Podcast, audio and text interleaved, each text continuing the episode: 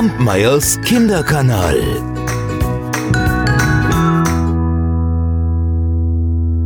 Nun habe ich euch schon Märchen vom Winter erzählt. Da kann ich euch doch auch eins vom Herbst erzählen, nicht wahr? Also wir springen ein bisschen in den Jahreszeiten, aber was macht's?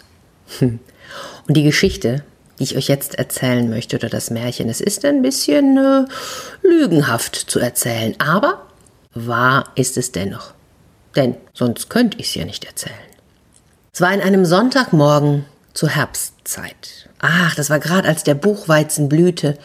Die Sonne, die war hell am Himmel aufgegangen, der Morgenwind, der, der ging noch so warm über die Stoppeln, und die Lerchen sangen in der Luft, die Bienen summten, und alle hatten sich schön gemacht und gingen im Sonntagsstaat zur Kirche. Alle waren sie vergnügt, und der Swinegel auch.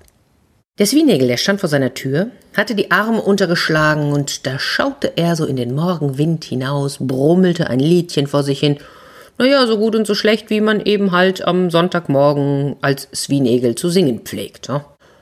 Und während er noch so halblaut vor sich hinsang, da fiel ihm auf einmal ein, er könne doch in der Zeit, in der seine Frau die Kinder wäscht und anzieht, ein bisschen ins Feld spazieren und nachsehen, wie seine Steckrüben stünden.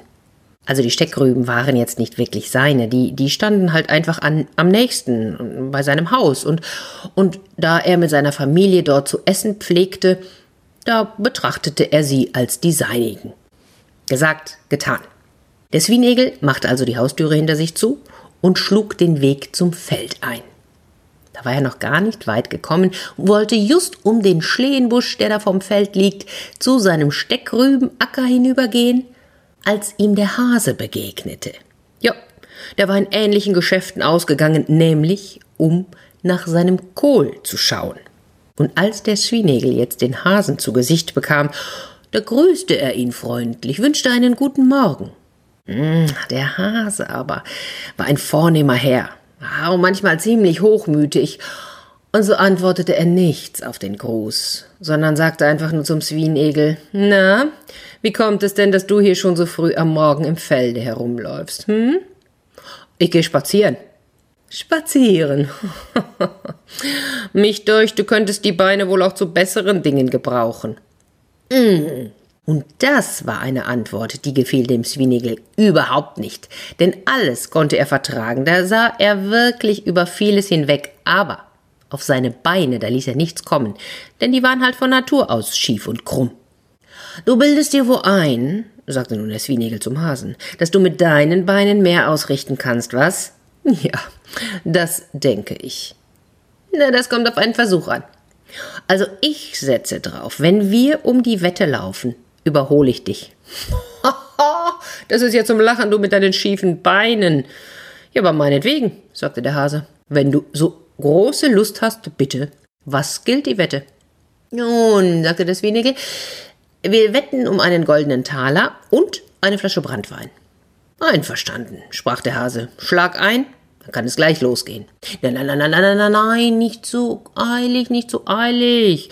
Ich bin doch noch ganz nüchtern, ich muss doch erst noch nach Hause und frühstücken. In einer halben Stunde bin ich wieder hier auf dem Platz. Jo, damit war der Hase einverstanden und so ging der Swinegel nach Hause und dachte unterwegs bei sich, ja, der Hase, du, der verlässt sich auf seine langen Beine, aber den will ich wohl kriegen. Ist zwar ein vornehmer Herr, aber auch ein dummer Kerl. Und am Ende soll er zahlen. Und als nun der Swinegel zu Hause ankam, sagte er zu seiner Frau, Frau, zieh dich schnell an, du musst mit mir zum Feld hinaus. Wieso, was gibt's? Ich hab mit dem Hasen gewettet, um einen goldenen Taler und eine Flasche Brandwein. Ich will mit ihm um die Wette laufen und da musst du mit dabei sein. Oh, Mann, bist du denn verrückt geworden? Bist du nicht gescheit? Du hast den Verstand verloren. Wie kannst du denn mit dem Hasen um die Wette laufen wollen? Ach, papalapap, Weib, papalapap, das ist meine Sache. Kümmere dich nicht um Männergeschäfte, Marsch, zieh dich an, dann komm mit. Tja, was sollte dem Swinegel seine Frau machen? Hm? Sie musste wohl folgen, ob sie mochte oder nicht. Und als sie jetzt so unterwegs waren, die beiden, da sprach der Swinegel zu seiner Frau, nun pass auf. Nun pass auf, das ist nämlich gar nicht so schwer. Siehst du den langen Acker da? Da werden wir unseren Wettlauf machen. Der Hase läuft in der einen Furche und ich in der anderen. Oben fangen wir an. Und jetzt musst du gar nichts anderes tun, als dich hier unten in die Furche zu stellen. Und wenn der Hase auf der anderen Seite ankommt, da rufst du ihm entgegen, ich bin all hier. Ja, und damit waren sie beim Acker angelangt und der, der Schwienegel wies seiner Frau ihren Platz zu und dann ging er den Acker hinauf. Und als er oben ankam, da war der Hase schon da. Nu, kann's losgehen? fragte der Hase. Jo, jo, jo, sagt der Schwienegel da mal zu, ne? Und dann stellte sich jeder in seine Furche. Der Hase zählte eins, zwei, drei. Und los ging er wie ein Sturmwind den Acker hinab. Der Schwienegel lief auch, aber mal ungefähr nur drei Schritt. Dann duckte er sich in die Furche und blieb ganz ruhig sitzen. Und als jetzt der Hase in vollem Lauf unten am Acker ankam, da stand da dem Schwienegel seine Frau und rief, ich bin all hier. Was? Der Hase stutzte, wunderte sich. Aber da der Schwienegel und seine Frau ja genau gleich aussehen, dachte er an nichts anderes, als dass es der Schwienegel selbst ist. Und so rief der Hase, das geht nicht mit rechten Dingen zu. Nochmal gelaufen, wieder rum. Und dann ging es wieder wie ein Sturmwind, dass ihm die Ohren am Kopfe flogen. Dem Schwienegel seine Frau, die blieb ganz ruhig auf ihrem Platz. Und als nun der Hase oben ankam, da rief ihm der Schwienegel entgegen, ich bin all hier. Der Hase aber ganz außer sich vor Ärger schrie, nochmal gelaufen, wieder rum. Macht mir nix, antwortete der Schwienegel, meinetwegen so oft du Lust hast. Und am Ende lief der Hase 73 Mal und der Schwienegel hielt es immer mit ihm aus.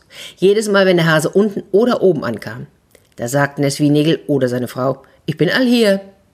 Beim 74. Mal aber kam der Hase nicht mehr zum Ende. Mitten auf dem Acker stürzte er auf die Erde und blieb da liegen. Jo, da nahm der Schwienegel den gewonnenen Taler und seine Flasche Brandwein, rief seine Frau aus der Furche heraus, und die beiden gingen vergnügt miteinander nach Hause. Und wenn sie nicht gestorben sind, dann leben sie da wahrscheinlich noch, nicht wahr? Und so kam das, dass seit jener Zeit kein Hase mehr daran gedacht hat, mit einem Buxterhuder Swinegel um die Wette zu laufen.